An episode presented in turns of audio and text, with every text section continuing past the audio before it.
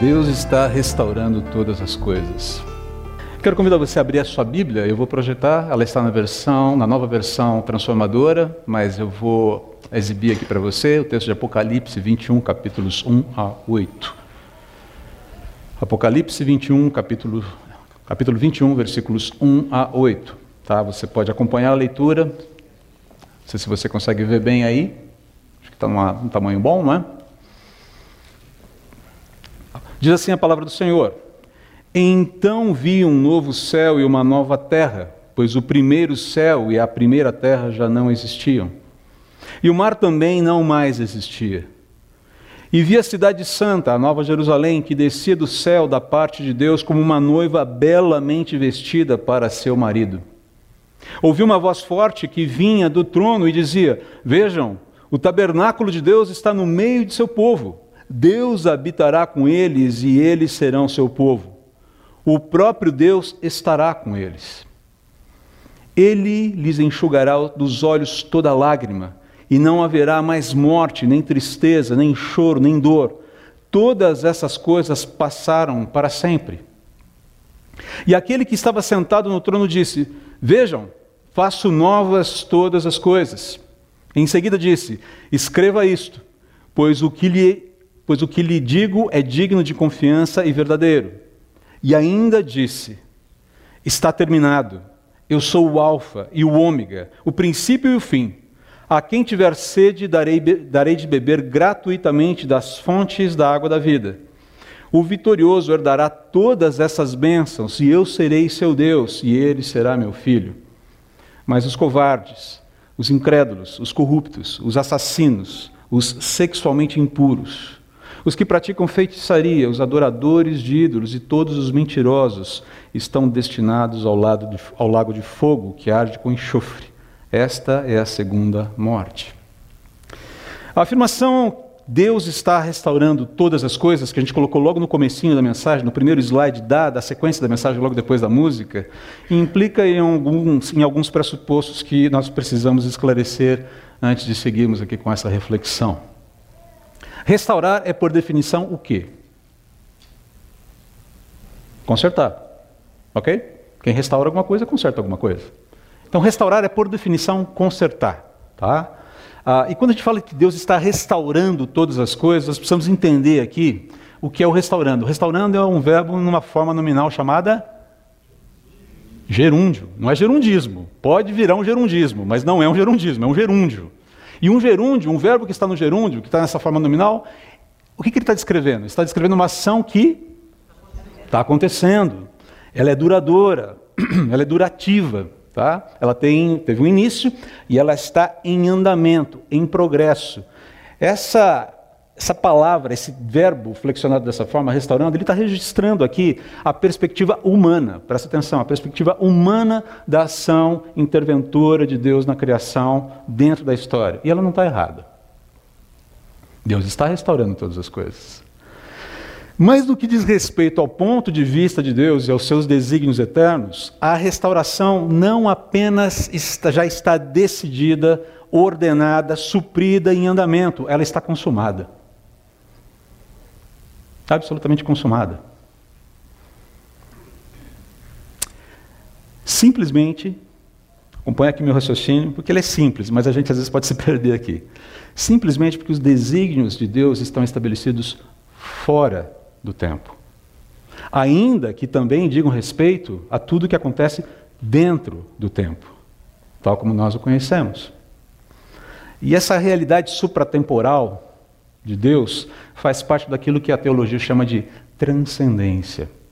Aquela instância, por assim dizer, onde só Deus é. Só Ele existe. Só Ele acontece. Só Ele pensa. Só as pessoas da Trindade se relacionam. Ninguém tem acesso a isso. É claro, Deus também é imanente, como diz a teologia. Isso, porque a teologia diz, não é porque é verdade. A teologia simplesmente registra aquilo que é fato. Ou seja, o que é a imanência de Deus? É a presença dele aqui conosco agora. Transcendência, aquela instância onde só Deus é. Ninguém tem acesso. Salmos, é, Isaías 57, 15 fala a respeito dessas duas percepções, onde Deus, só Deus é inalcançável, mas também da habitação que ele faz dentro da sua criação. Só para ficar mais claro aqui, eu coloquei um gráfico que não é meu, é um gráfico de um teólogo chamado Cornelius Van Til. Eu só dei uma ajustadinha, coloquei algumas coisas a mais para ficar mais claro para a gente. Essa maneira como nós devemos entender a relação de Deus com a sua criação. Ele é independente dela, mas ele se relaciona com ela. Ele é aquele que cria tudo, ele é aquele que sustenta o universo, Colossenses capítulo, capítulo 1 fala isso, que o Senhor Jesus sustenta tudo com as suas mãos, e ele também é um interventor no universo. Ou seja, o sistema, o universo está aberto à sua intervenção. Me deem um exemplo de intervenção de Deus dentro do sistema, dentro do universo. Um, só um. Encarnação é um exemplo da intervenção de Deus no sistema. Ele se torna homem. Com que finalidade mesmo? João capítulo 18 diz isso. Eu vim dar testemunho da. Papo lá com Pilatos. Eu vim dar testemunho da verdade. Que esse sistema está corrompido, ele está de cabeça para baixo e vocês precisam entender onde é que de fato as coisas. Eu vim mostrar para vocês qual é a régua. A régua sou eu. E aí aquela resposta lacônica de Pilatos: né? Ah, mas o que é a verdade? Está todo mundo perguntando a mesma coisa aí. Procurando a régua e perguntando o que é a verdade. Mas enfim. Ah, é importante nós entendermos isso aqui. E, e, aqui eu quero fazer algumas observações que são, talvez, abrindo um parênteses rapidamente aqui, fazer algumas observações que é, para corrigir alguns pontos de vista que são um pouco equivocados e que muitas vezes estão presentes dentro da igreja. Deus não é natureza, Ele não é a natureza. Ele é o Senhor da natureza, é o proprietário da natureza. A natureza lhe glorifica, mas Ele não é a natureza. Deus também não é o universo. Essa é uma ideia panteísta de que Deus e o universo são uma coisa só. Não. Deus é o Senhor do universo, o Criador de todas as coisas. E Deus não é dependente da sua criação de forma alguma. Ele é autossuficiente, como eu disse agora há pouco. E não é possível para qualquer criatura coexistir transcendentemente com um Deus trino. Isso seria loucura, isso seria ilógico, isso seria tentar subverter a estrutura lógica daquilo que Deus criou. A bem da verdade, alguém tentou. Alguém tentou fazer isso. Tem ideia de quem foi? Está lá em Isaías 14 e Ezequiel 28. Se chama Lúcifer. Ele tentou transcender. Ele tentou subverter a ordem. Deu no que deu. É por isso que a gente está falando de Deus restaurando todas as coisas aqui agora. Basicamente é isso aqui. Uh, perceba então que quando nós falamos da restauração que Deus está promovendo, nós lidamos com um paradoxo aqui. Embora a restauração de todas as coisas esteja em andamento dentro da criação, do nosso ponto de vista, já é fato consumado por Deus. Por quê? Porque está na mente de Deus, porque na mente dele já aconteceu. E é por isso que ele revela com antecedência o que ele vai fazer. Mas vamos deixar um pouquinho de, vamos parar de filosofar um pouquinho, né? E continuar aqui com a nossa com a nossa pregação, com a nossa reflexão. Esclarecimentos feitos, filosofia à parte. Ah, uma pergunta surge aqui: no que consiste então a restauração de todas as coisas? Já que a gente está falando que ela está acontecendo no nosso ponto de vista, mas ela já está consumada no ponto de vista de Deus. Objetivamente falando, a consumação ou a restauração de todas as coisas, ela foca na consumação da plenitude do bem e punição definitiva do mal. Simplificando, a resposta é essa. Essa aqui é, a, é, o foco, essa aqui é a intenção de Deus com, toda, com todo esse processo de restauração. Mas eu quero chamar a sua atenção, é, para a gente continuar aqui, no versículo 5 que a gente leu lá de, de Apocalipse, do capítulo 21 de Apocalipse, porque ele é um pouco a chave para a gente começar a esmiuçar um pouquinho mais o restante do texto. Né? E aquele que estava sentado no trono disse: Vejam, faço novas todas as coisas. E aí ele vira para João, que é o, o autor humano da carta, e diz: Escreva isto. Tudo isso que eu estou falando, tudo isso que você está vendo, todo esse registro que eu estou te oferecendo. Pois o que eu lhe digo é digno de confiança e verdadeiro. Perceba aqui a, a, a importância desse, dessa declaração de, de Deus, dessa declaração de Jesus aqui. Primeiramente, ele quer chamar a atenção sobre a qualificação da sua revelação. Ela é verdadeira. Ela não é falsa. Eu não estou aqui contando uma história, uma fantasia, uma ficção. Isso aqui não é Vingadores, Guerra Infinita, João. Eu não sou nenhum Thanos maluco querendo colocar manopla com as joias do infinito para dar um estalo e queimar metade do universo. Isso não é ficção. Isso não é Liga da Justiça, isso não é Marvel, DC Comics, isso aqui não é Star Wars, isso é realidade pura. Nós caminhamos para um final e no final as coisas vão acontecer exatamente da forma como eu estou falando. Escreve, porque é digno de confiança. Basicamente, o que João está dizendo aqui, todos os eventos que estão encadeados ali, eles são norteadores para a vida e eles sustentam a vida. Eles dão estrutura para a nossa esperança futura. Tem uma série de informações importantes aqui que a gente já leu e que a gente vai trabalhar um pouquinho mais. Então perceba que a ênfase de Deus aqui do Senhor Jesus não é só sobre a veracidade, mas sobre a confiabilidade daquilo que foi dito, que foi, que foi é, é, revelado. É veraz, é verdadeiro, mas sobretudo, ou também é confiável porque mexe com as estruturas existenciais do ser humano. Ah, vamos lembrar que na mente de Deus tudo isso já aconteceu, já está tudo consumado. Então a gente é informado por Deus através de João que Começa aqui, vamos trabalhar um pouquinho, vamos estruturar um pouquinho esse pensamento. Em primeiro lugar, a restauração de Deus implica, essa restauração que Deus está fazendo aos nossos olhos, ela implica, numa, ela implica uma infraestrutura cósmica renovada, deslumbrante definitiva, com a qual a gente não costuma, ou sobre a qual a gente não costuma pensar muito. Nós nos deslumbramos com é, moda, nós nos deslumbramos com objetos de design. Eu sou um designer, eu sei, eles são atraentes. Tá? Cada vez que a Lamborghini lança um carro novo, eu fico, nossa, que fantástico! Nós nos, nos, nos, deslumbramos com projetos arquitetônicos, com obras de arte, nós nos deslumbramos com lugares exóticos e diferentes que nunca visitamos, e não paramos para pensar que esse cenário que está sendo pintado aqui, de todos, de todos os que nós conhecemos, será o mais deslumbrante. Não é um cenário qualquer, não é um cenário pequeno, não é uma coisa diminuta, é algo extremamente grande. É o encerramento da história como nós a conhecemos e a chegada triunfal de uma nova infraestrutura onde nós habitaremos. Isso não é pouca coisa, isso é muita coisa. E não é pouca porcaria, é muita porcaria, como costumam falar por aí, brincando. Não, não é pouca porcaria, não é muita porcaria, é algo excelente. É o que de maior nós podemos nutrir no coração aqui. Trata-se da promessa de um universo totalmente purificado, purgado de toda e qualquer inconsistência, com uma realidade perfeita e benigna, habitada por pessoas tomadas de tornadas, perdão, perfeitas pelo Deus Trino e Ele mesmo, o centro perfeito de todas as coisas perfeitas. E desculpe a redundância de tanta perfeição, mas é não descreve bem e não descreve totalmente o que esse negócio vai ser. O mais interessante é que João, ele vê um mar que não existe mais, o mar já não existe. E eu fico pensando, poxa, mas um novo mundo sem mar é meio esquisito, né? Tem um amigo que fala assim, ah, no céu vai ter um mar de Coca-Cola. Eu falei, cara, com tanta coisa boa para ser mar, você vai escolher Coca-Cola. Faça-me um favor. Mas, enfim, uh, brincadeiras à parte, a questão é, é, isso sempre me intrigou, por que o mar já não existe?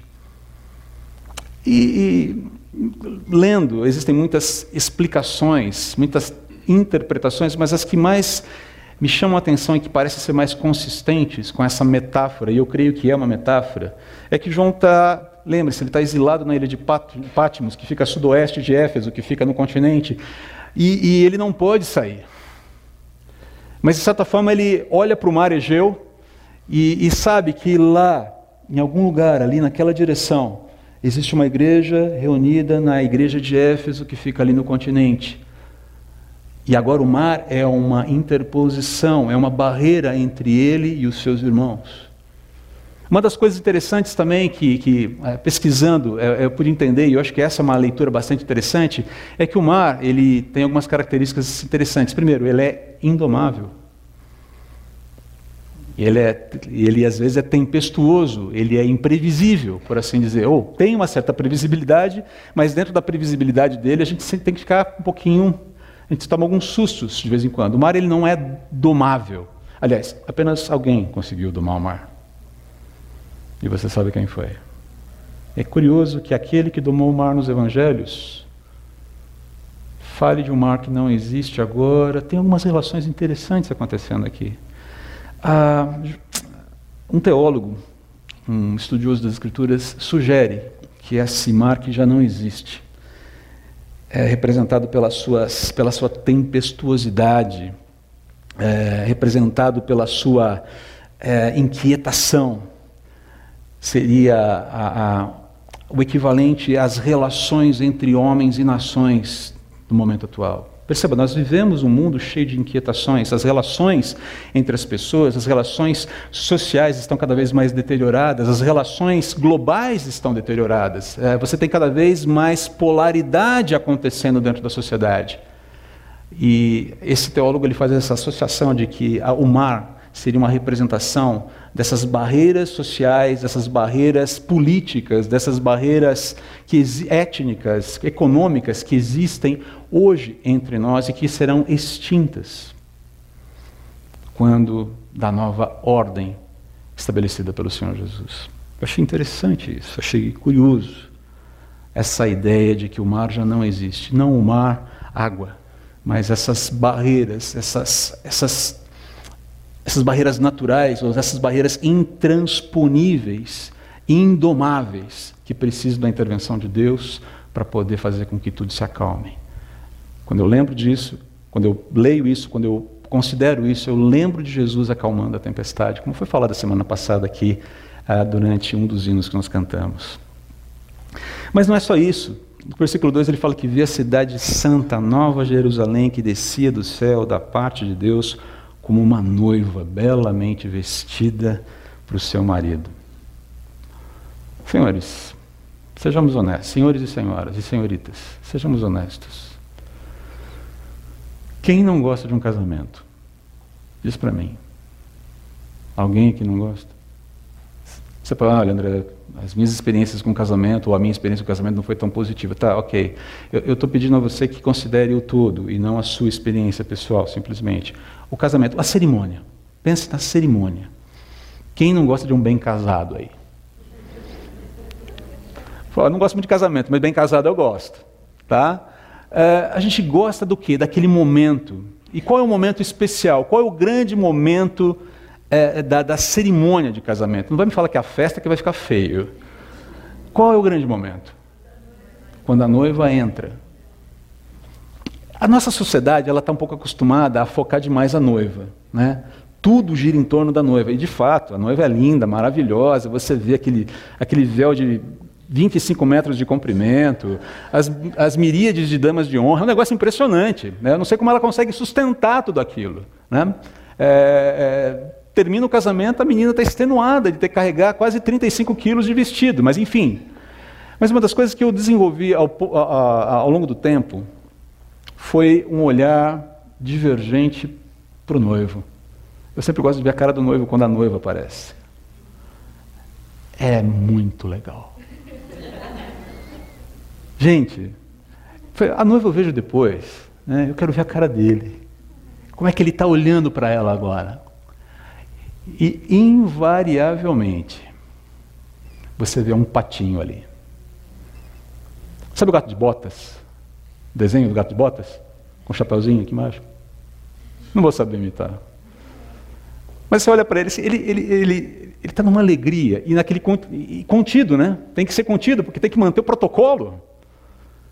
Mas ele está numa alegria, ele está assim numa, uau, nunca vi algo tão lindo na minha vida. Basicamente é isso que está ali. É esse o registro do encontro da habitação dos santos com o Senhor dessa habitação. É algo lindo e maravilhoso que nós nunca vimos. Algo deslumbrante, algo fenomenal, algo que enche os olhos. E não enche os olhos só por um momento, é algo que enche os olhos, preenche a alma e inunda o ser para o resto da existência. Eu não posso negar que o primeiro impacto deve ser fenomenal. Eu fico tentando imaginar Eu olhando essa cena. E palavras não vão descrever. Choro, talvez, um choro de alegria, um choro de emoção, mas eu não vou conseguir expressar em palavras a cena. Assim como o noivo que vê a noiva só consegue falar: Nossa, você está linda. E isso não expressa tudo. Só tange de uma maneira muito rápida o todo da realidade daquele momento.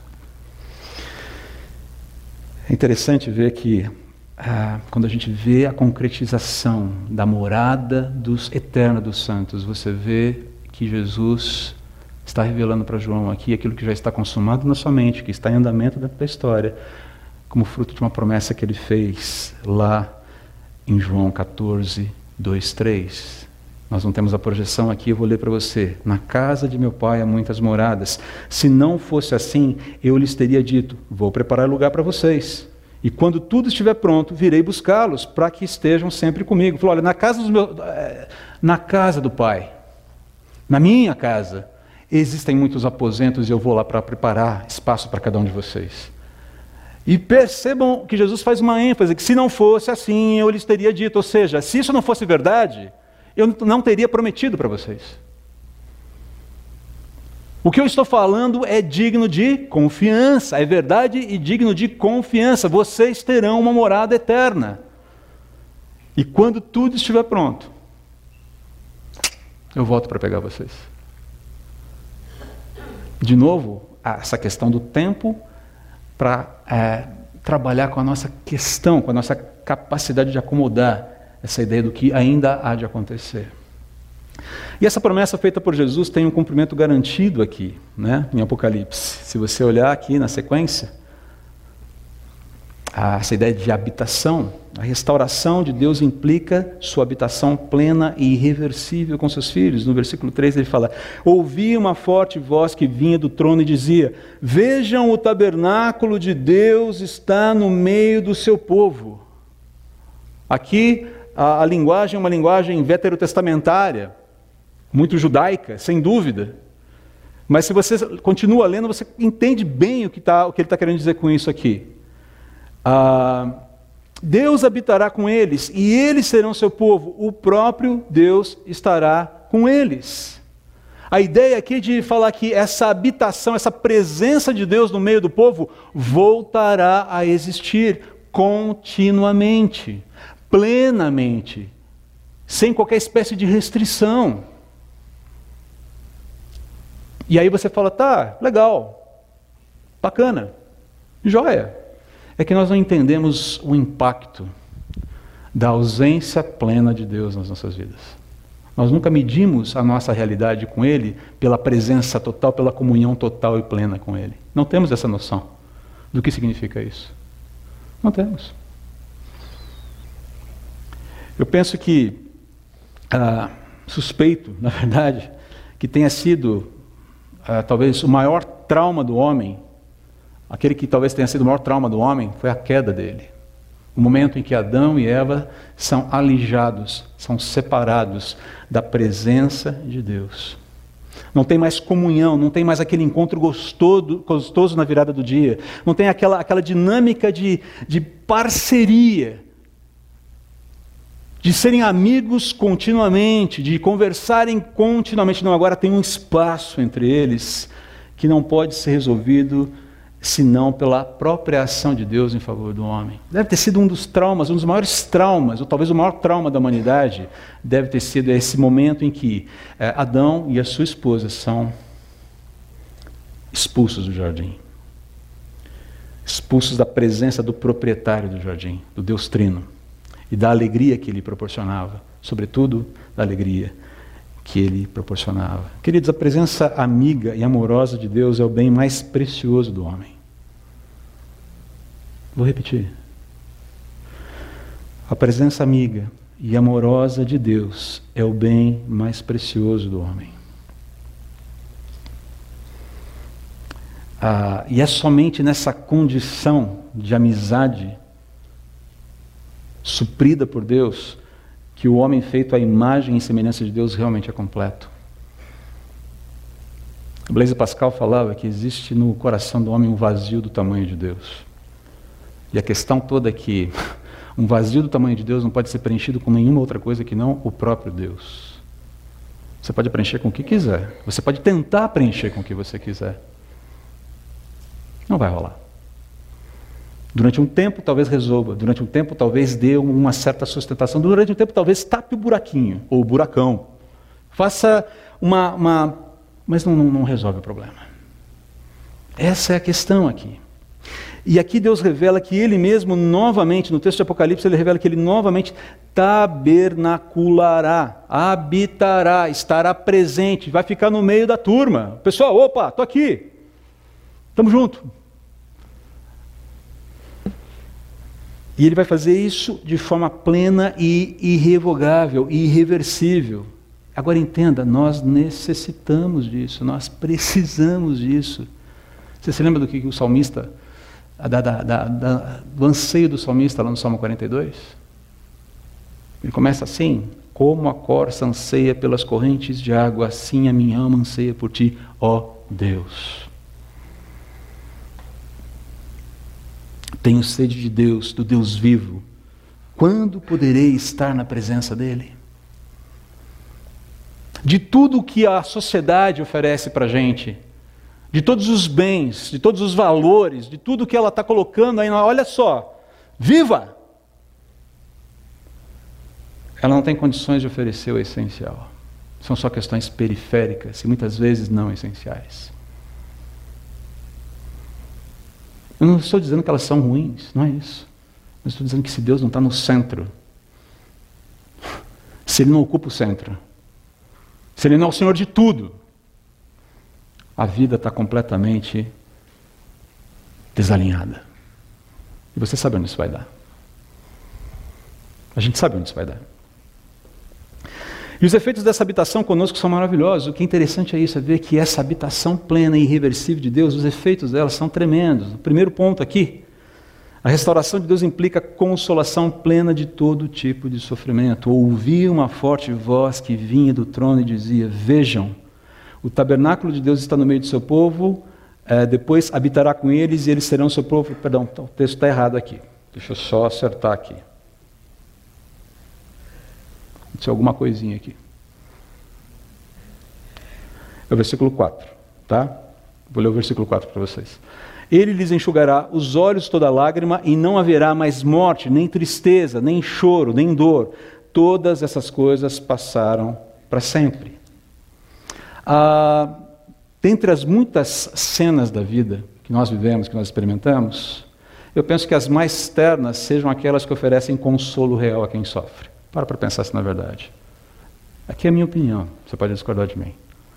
As cenas mais ternas da vida são aquelas em que nós oferecemos consolo ou somos consolados. E eu guardo no coração grato a Deus as vezes em que eu fui consolado e pude consolar dessa forma. E você sabe tão bem quanto eu que é na presença de Deus que a consolação real ocorre. Por mais que você seja frustrado, triste, acabrunhado, dodói.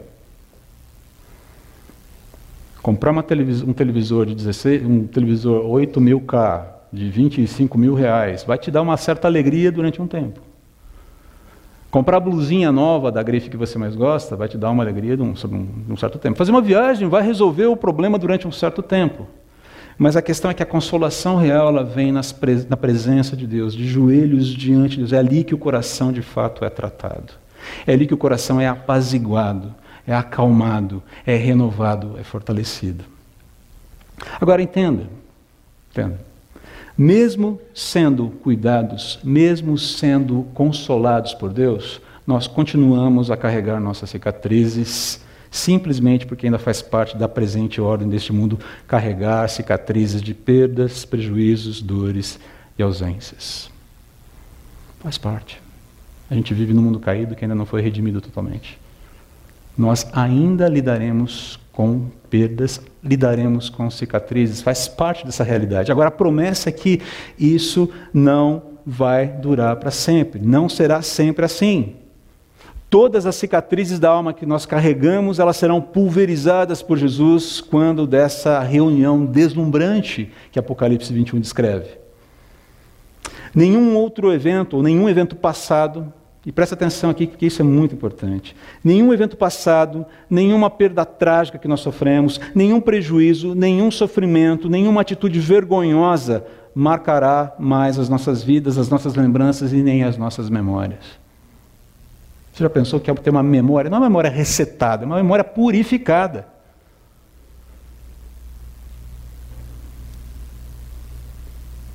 As nossas memórias não nos inquietarão mais, elas não, elas não mais nos, nos, nos afligirão. E há memórias que muitas vezes nos afligem. Não de coisas erradas que fizemos, coisas que aconteceram, situações que vivemos, sofrimentos que observamos, coisas que é, vemos ocorrendo que não estão diretamente ligadas a nós, mas que olhamos e aquilo nos, nos aflige porque entendemos que não deveria ser daquela forma.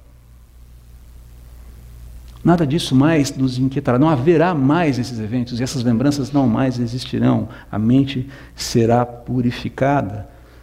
E o mais interessante aqui, eu gosto muito dessa ideia de que ah, ele enxugará dos olhos toda a lágrima. Os olhos enxugados por Jesus são uma metáfora de cura plena da alma e do encerramento definitivo de qualquer causa de sofrimento, sobretudo a morte. É o nosso quarto ponto aqui. A restauração de Deus implica a extinção da morte e seus efeitos. O texto eu já li, é o mesmo texto aqui, é o mesmo versículo, versículo 4. E, e, eu fico pensando nessa questão do, do, do, impacto que é morte não mais existir. Para para pensar nisso. Deixa eu trabalhar um pouquinho essa ideia com um, um testemunho. Não é meu, é de um amigo recente. A esposa morreu há poucos meses, vitimada de uma enfermidade bastante agressiva. Mas uma coisa interessante é que o testemunho de ambos foi um hino de louvor para Deus. O testemunho de ambos foi um hino de louvor para Deus. E, e, e, diferente do que você talvez possa pensar, nossa, que extraordinário, que, que de extraordinário eles fizeram. É, é, muito simples até, eu diria, ao mesmo tempo complexo. Ah, numa conversa recente, ele disse para mim, ele testemunhou para mim algo mais ou menos assim. Eu vou ler aqui, peço licença para ler para não me perder aqui. André, eu não temia morrer. E mesmo hoje creio que ainda não temo, pois entendo que o dia da minha morte será também o dia mais feliz da minha vida, quando as minhas mais profundas esperanças serão absolutamente preenchidas. Mas sabe, ela tinha medo do enfrentamento da morte. Isso já sabendo do diagnóstico. Crente, firme com Jesus. E ele continuou: no tempo que Deus nos deu, desde o diagnóstico, nós decidimos celebrar a vida dela. Deus me deu três anos maravilhosos para me despedir dela. Nesses três anos fomos encorajados juntos. Ela a seguir para o Pai confiante e eu a seguir confiante com o Pai até o reencontro. Eu não preciso falar para você que eu me acabei de chorar na frente dele. Só para vocês saberem. O testemunho desse casal, o exemplo deles, abriu espaço para a capelania hospitalar num dos mais num um dos hospitais mais prestigiados de tratamento dessa doença que ela tinha aqui em São Paulo. Era um hospital fechado para capelania hospitalar evangélica. O exemplo deles abriu, escancarou as portas para que o evangelho fosse anunciado ali dentro. Deus tem os seus projetos. Esse reencontro garantido por Jesus é o fim da morte, de toda a tragédia causada pela morte, porque a morte causa tragédias. Falava com o Nomoto agora há pouco sobre isso. Causa tragédias. São perdas reais. São perdas que, que, que agridem o coração e que fazem as pessoas sofrerem. E o Senhor Jesus falou: Isso vai acabar, isso tem fim. E os efeitos colaterais da morte também terão fim. A morte é uma estranha no ninho, que vai ser chutada para fora dele. E vai ser chutada para fora dele. O fim da velha ordem, marcada pela queda do homem e seus efeitos, estará definitivamente encerrada. A vida será celebrada fraternalmente, eternamente. Já parou para pensar no que significa isso? Consegue dimensionar isso? Isso faz parte do teu, do teu radar diário do que significa viver a vida? Gente, porque precisa fazer. Precisa fazer.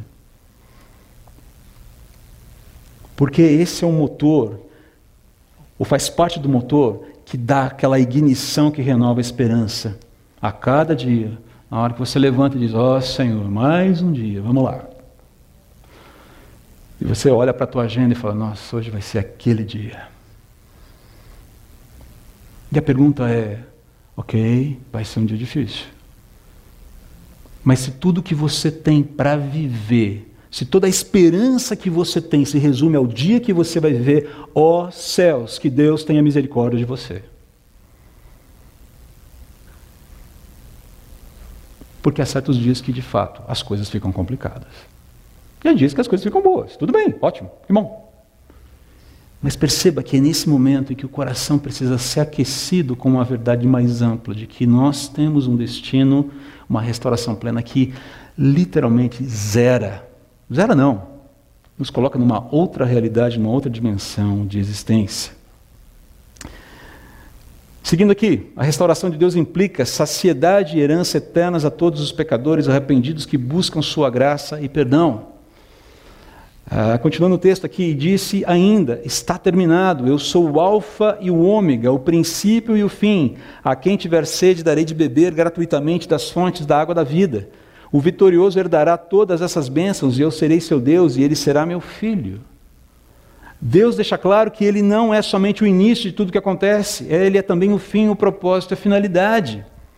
E uma das coisas mais interessantes é quando a gente começa a compreender que a nossa existência, que a nossa realidade, a nossa família, a nossa profissão, o nosso exercício da vida, os talentos que Deus nos deu, as capacidades, a capacidade intelectual, a capacidade acadêmica, a sua capacidade empreendedora, seja lá o que for, tudo isso existe com a finalidade, com o propósito de glorificá-lo. E como é que a gente glorifica Deus? Vivendo dentro dessa frequência em que Ele nos direciona. Eu gosto de repetir a frase de Lutero. Dizem que essa frase é dele. Espero que seja, porque senão estou dando informação errada aqui. Quando um sapateiro chega para ele e pergunta assim: como é que eu posso ser um sapateiro para a glória de Deus? Não tem, não bate, não, né? Lutero é simples, fala: faça o melhor sapato que você puder e venda-o a um preço justo. Está sendo um sapateiro para a glória de Deus? Olha aí. Não precisa ser médico para trabalhar com médicos sem fronteiras para glorificar Deus. Não precisa ser dentista para fazer trabalho. Veja bem, vocês, né, médicos e dentistas, fazem um bom trabalho, não é isso que eu estou dizendo. Não precisa, você não precisa ser é, é, é, ligado a uma determinada profissão, porque só ali você vai ser um agente da glória de Deus. Ah, não precisa ser pastor para ser agente da glória de Deus. Não precisa ser missionário. Se Deus está te chamando para ser missionário, amém, irmão, vai em frente. Mas perceba, a vida na sua totalidade, ela é vivida na presença de Deus e pode glorificar a Deus, com atos pequenos, atos simples. Sendo um bom pai, um pai que ama a Deus e educa os filhos nos caminhos do Senhor, um bom marido, que vive a vida como um do lar, uma esposa que sabe o significado do que é ser uma auxiliadora idônea e sabe que isso não a diminui, muito pelo contrário, isso a eleva. Estudamos isso no 2838 alguns dias, alguns, algumas semanas ou meses atrás. Que ser uma auxiliadora idônea não é ser um tapete, não é ser um capacho. Não é encostar uma barriguinha no tanque e ficar lá. Não é isso. Jamais foi isso. Perceba? Essa é a ideia aqui. Esta promessa de propósito ela deve sempre proporcionar um profundo conforto aos filhos de Deus, sabendo que é uma explicação para todas, as, inclusive para todas as tristezas e tribulações que nós vivemos, que nós passamos. Uma razão que, embora não seja completamente inacessível, ou seja, não seja completamente acessível agora, será absolutamente satisfatória quando estivermos diante dele. Eu já falei aqui em alguma ocasião que nós não temos todas as explicações que gostaríamos para os dramas da nossa vida, mas temos todos aqueles que necessitamos para seguir em frente. Deus não nos deixa no escuro. Nossa relação com Deus, o nosso Pai, nosso Pai, ela será plena de satisfação e total comunhão eternamente. É isso que o texto está falando aqui. E eu gostaria de terminar a nossa reflexão por aqui. Mas o pacote de restauração de Deus comporta alguma coisa a mais. A restauração de Deus implica juízo eterno aos impenitentes. E essa história é séria. Mas aos covardes, os incrédulos, os corruptos, os assassinos, os sexualmente impuros, os que praticam feitiçaria, os adoradores de ídolos e todos os mentirosos estão destinados ao, ao lago de fogo, que arde com enxofre. Esta é a segunda morte. Pense bem aqui, e eu não quero me deter muito nesse ponto, porque ele é autoexplicativo quase. Aqueles que desprezam o restaurador e, desprezam a oferta de restauração durante a vida podem reclamar de não serem beneficiados por ele ao final de tudo. Desprezaram o restaurador, desprezaram a restauração, mantiveram o punho levantado para ele, encerraram suas vidas eles têm o direito de reclamar.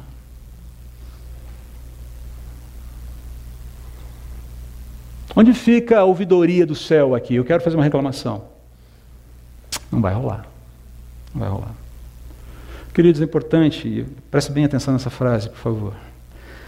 Há esperança para o pecador. Enquanto houver vida, há esperança para o pecador. Há. O Senhor Jesus Está com as mãos estendidas. Mas não há qualquer esperança para o pecado.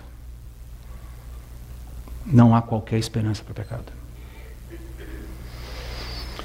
Deus está restaurando todas as coisas, preparando um cenário de consumação do bem e a punição definitiva do mal. Foi aquilo que nós falamos logo no começo. Pergunta que eu gostaria de fazer aqui, deixar para vocês antes da gente encerrar. De que lado você gostaria de estar quando o momento final da restauração de todas as coisas chegar? Do lado daqueles que já desfrutam os benefícios da restauração, mesmo carregando suas cicatrizes, enquanto aguardam a plena consolação prometida por Deus, já consumada na sua mente? Ou a, o alinhamento que você deseja é um alinhamento de continuar correndo como o Johnny Cash cantou. De continuar fugindo, de continuar vivendo a vida nos seus próprios termos, ignorando o restaurador de todas as coisas e a restauração que ele quer promover na sua vida. Lembre-se, cedo ou tarde Deus vai punir o mal, o pecado e o pecador impenitente. Cedo ou tarde. E eu clamo a Deus que ninguém aqui seja contado entre eles. Que ninguém ninguém, absolutamente ninguém, aqui ou que nos ouve, seja contado entre esses que serão cortados. Se você ainda não tem certeza da sua condição, eu quero fazer um clamor para você, um clamor. Confesse a Deus os seus pecados, confesse que você é um pecador que precisa de restauração. Assuma, assuma a sua condição. Não tenha medo de fazer isso. É, é na nossa fragilidade que Deus age. Não tenha medo. É, confesse os seus pecados a Deus, arrependa-se e deposite a fé, a sua fé no perdão e justiça que Deus oferece para você hoje, agora, aqui. Confie que Ele é suficientemente poderoso, não só para te perdoar, mas também para te ressuscitar, para te fazer estar presente nessa reunião maravilhosa no final dos tempos quando a sua nova ordem será estabelecida, da mesma maneira que ele ressuscitou. Isso está à sua disposição caso você se entregue a ele. Não é abraçar uma religião, é se render ao Deus vivo que morreu na cruz por você, por mim, porque nós estávamos em dívida ontológica com ele. O nosso ser, a nossa humanidade o ofendeu, todos nós. E nós precisamos é, dessa condição de, ok, Senhor, eu Preciso da tua graça, do teu perdão. A promessa de Deus já é real, queridos. A realidade do céu já existe para todos aqui. Na mente de Deus, ela já é consumada.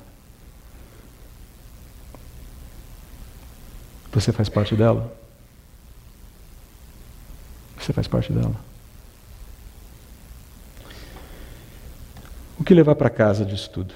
Eu quero convidar a banda para subir e a gente vai fazer uma jam session aqui agora. Não sei exatamente o que vai sair, porque isso aqui foi combinado. Eu ia tocar a música para vocês, uma música que eu gosto muito, que é da minha adolescência, que é do conhecimento da maioria do grupo que está aqui. Ah, mas o pessoal falou: vamos cantar? Os caras são corajosos, viu? Os caras são, são ninjas. Né? E a gente vai ver o que vai dar.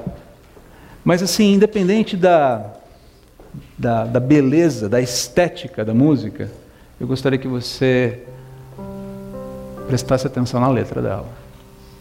E desculpe se em algum momento a voz embargar e a gente não conseguir terminar. A gente vai seguir do jeito que der. Porque o que importa é a mensagem e não a embalagem.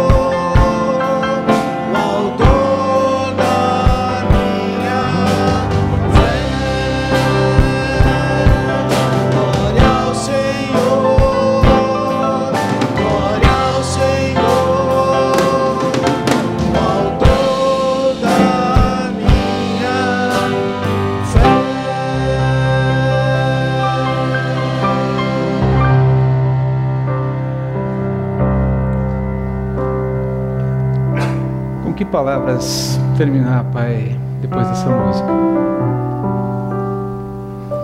Eu quero te agradecer porque o Senhor está restaurando todas as coisas.